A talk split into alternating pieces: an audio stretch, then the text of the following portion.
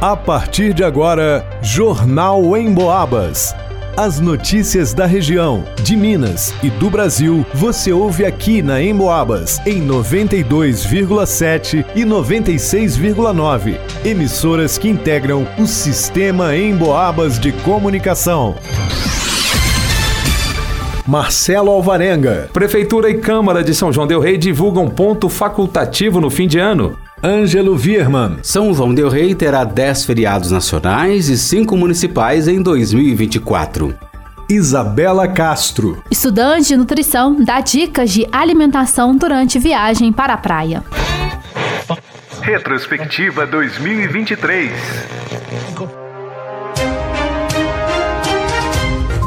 Alisson Reis. Você confere agora as principais notícias do mês de setembro de 2023 na retrospectiva jornalística da Rádio Emboabas.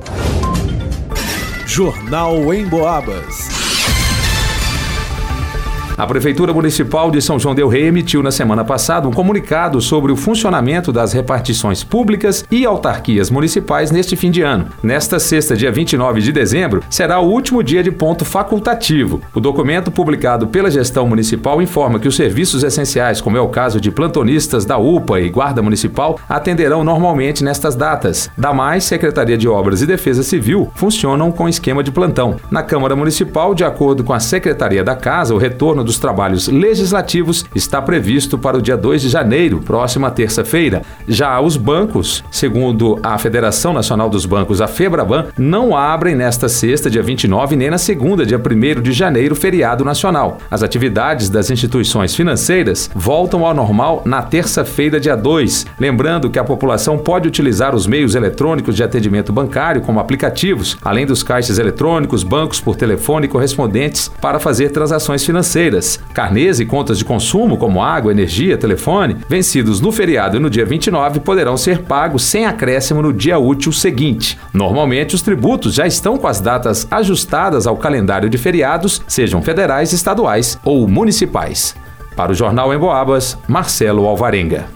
O governo publicou uma portaria com a lista de feriados e dias de ponto facultativo para servidores federais em 2024. Ao todo, o governo estabeleceu 10 feriados e 8 pontos facultativos que serão cumpridos pelos órgãos e entidades da administração pública federal, direta, autárquica e fundacional. Em comparação com a lista publicada para 2023, houve o acréscimo de um feriado e três pontos facultativos. Então confira os feriados nacionais e veja você mesmo se coincidem com dias úteis da semana semana. 1 de janeiro, 12 e 13 de fevereiro, carnaval, ponto facultativo em São João del Rei. O dia 12 será compensado pelo horário de trabalho do final de ano e o dia 13 pelo dia do comerciário. 14 de fevereiro, ponto facultativo. 29 de março, Paixão de Cristo, é feriado. 21 de abril, Tiradentes. 1 de maio, dia do trabalho. 30 de maio, Corpus Christi. 31 de maio será ponto facultativo. 14 de junho, Beata em Chica, em São João del Rei. 15 de agosto, Assunção de Nossa Senhora, em São João del Rei. 7 de setembro, Independência do Brasil. 12 de outubro, Nossa Senhora Aparecida e Nossa Senhora do Pilar em São João del Rei. 28 de outubro, Dia do Servidor Público Federal, ponto facultativo. 2 de novembro, 15 de novembro, 20 de novembro, que foi incluído esse ano de 2024, Dia Nacional de Zumbi e da Consciência Negra. 8 de dezembro, aniversário de São João del Rei. 24 de dezembro deverá ser ponto facultativo e o feriado dia 25 de dezembro e 31 de dezembro também será ponto facultativo. A portaria estabelece que serviços essenciais não podem ser prejudicados. E especificamente em São João do Rei, para viabilizar a homenagem no dia da morte da Beata em Chica em Baipendi, houve uma mudança nas celebrações oficiais da cidade. Com esse feriado, o número limite de quatro feriados religiosos municipais ficou estabelecido conforme a Lei Municipal 5.546, seguindo um decreto federal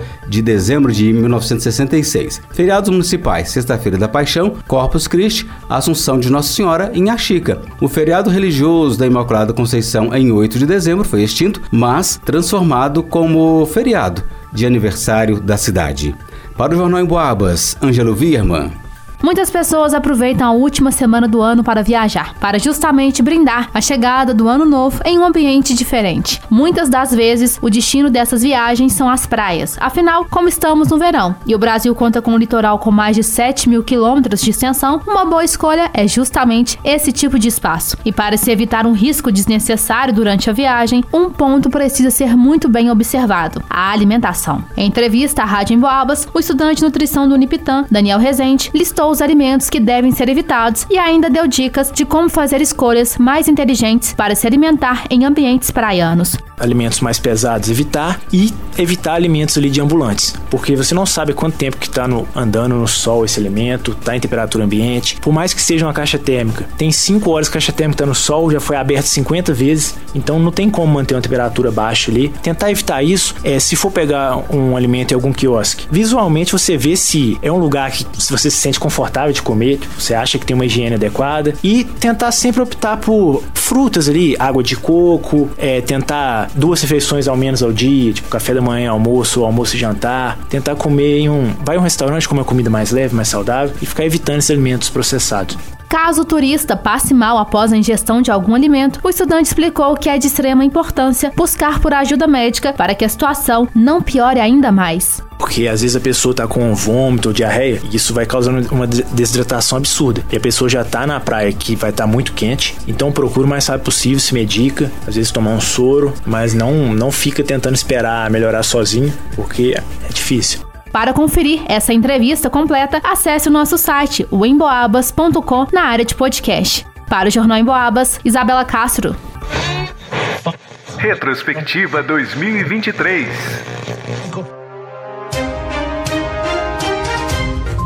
Setembro começou com festa histórica para o futebol de São João del Rei. No Mineirão, em Belo Horizonte, o Atlético conquistou o principal objetivo do clube em 2023: subir para a Série C do Brasileirão. No principal jogo da história do clube, o time de Cícero Júnior perdeu por 1 a 0 para o Bahia de Feira, mas como havia vencido por 2 a 0 o primeiro jogo em terras baianas, o Esquadrão de Aço avançou à final da Série D e garantiu o tão sonhado acesso à terceira divisão nacional. A torcida são joanense comemorou bastante Teve festa no Gigante da Pampulha e na chegada a São João del Rei de madrugada no Parque de Exposições. Quanto ao título de campeão da Série D, esse ficou mesmo com a Ferroviária. E ainda no esporte, na semana seguinte, no embalo do acesso do Atletique, a Prefeitura de São João del Rei anunciava o planejamento da construção do estádio municipal, com capacidade para 12 mil torcedores, em um terreno terreno ao lado do Parque de Exposições. Por falar em prefeitura, ainda em setembro, a gestão municipal promoveu a instalação de 30 containers para o recolhimento de lixo de estabelecimentos comerciais no centro de São João del Rei.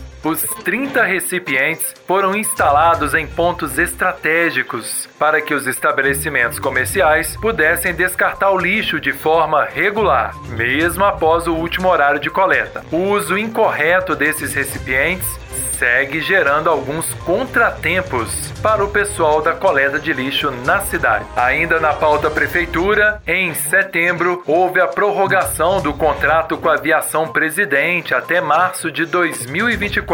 Decisão que desagradou boa parte da opinião popular. O que também divide opiniões são as condições do tempo. Mesmo quem gosta das altas temperaturas sofreu com a forte onda de calor que passou por São João del Rei, Santa Cruz de Minas e Tiradentes no mês de setembro. Com a chegada da primavera, os três municípios sofreram com os termômetros que atingiram os 36 graus. Foi um calorão.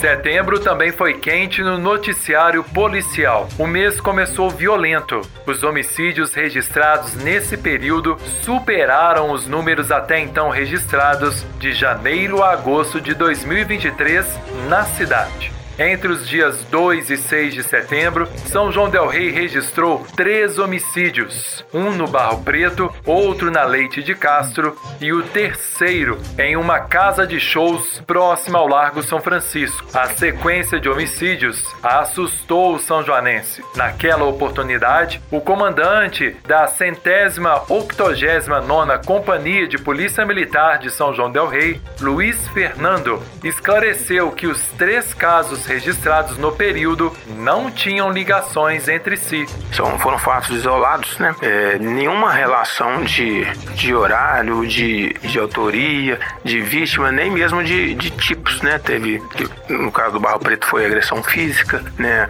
É, outros foram a questão de arma de, de fogo, porém uma dentro de uma casa de uma briga, e o outro fato na Lei de Castro, é, não sabemos se foi algo mais premeditado ou se foi ali também uma confusão momentânea ali, né? Porque as informações não, não, tão, não estão tão claras assim.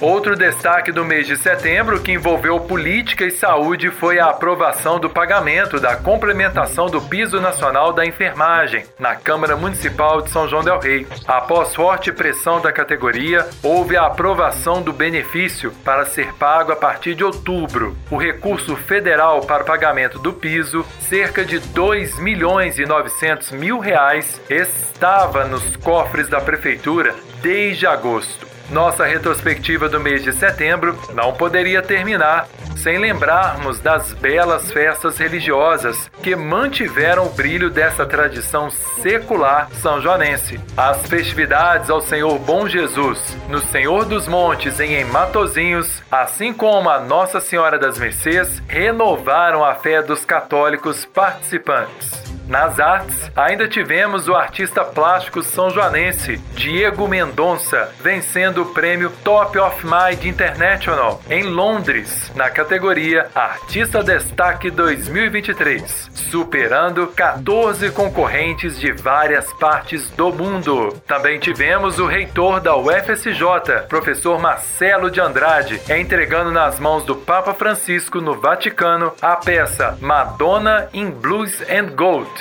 na tradução livre Nossa Senhora em Azul e Ouro, confeccionada pelo artista são joanense Rogério Godoy. Esta foi a retrospectiva 2023 do mês de setembro. Na próxima edição, no Jornal em Boabas, você confere os fatos que marcaram a região no mês de outubro.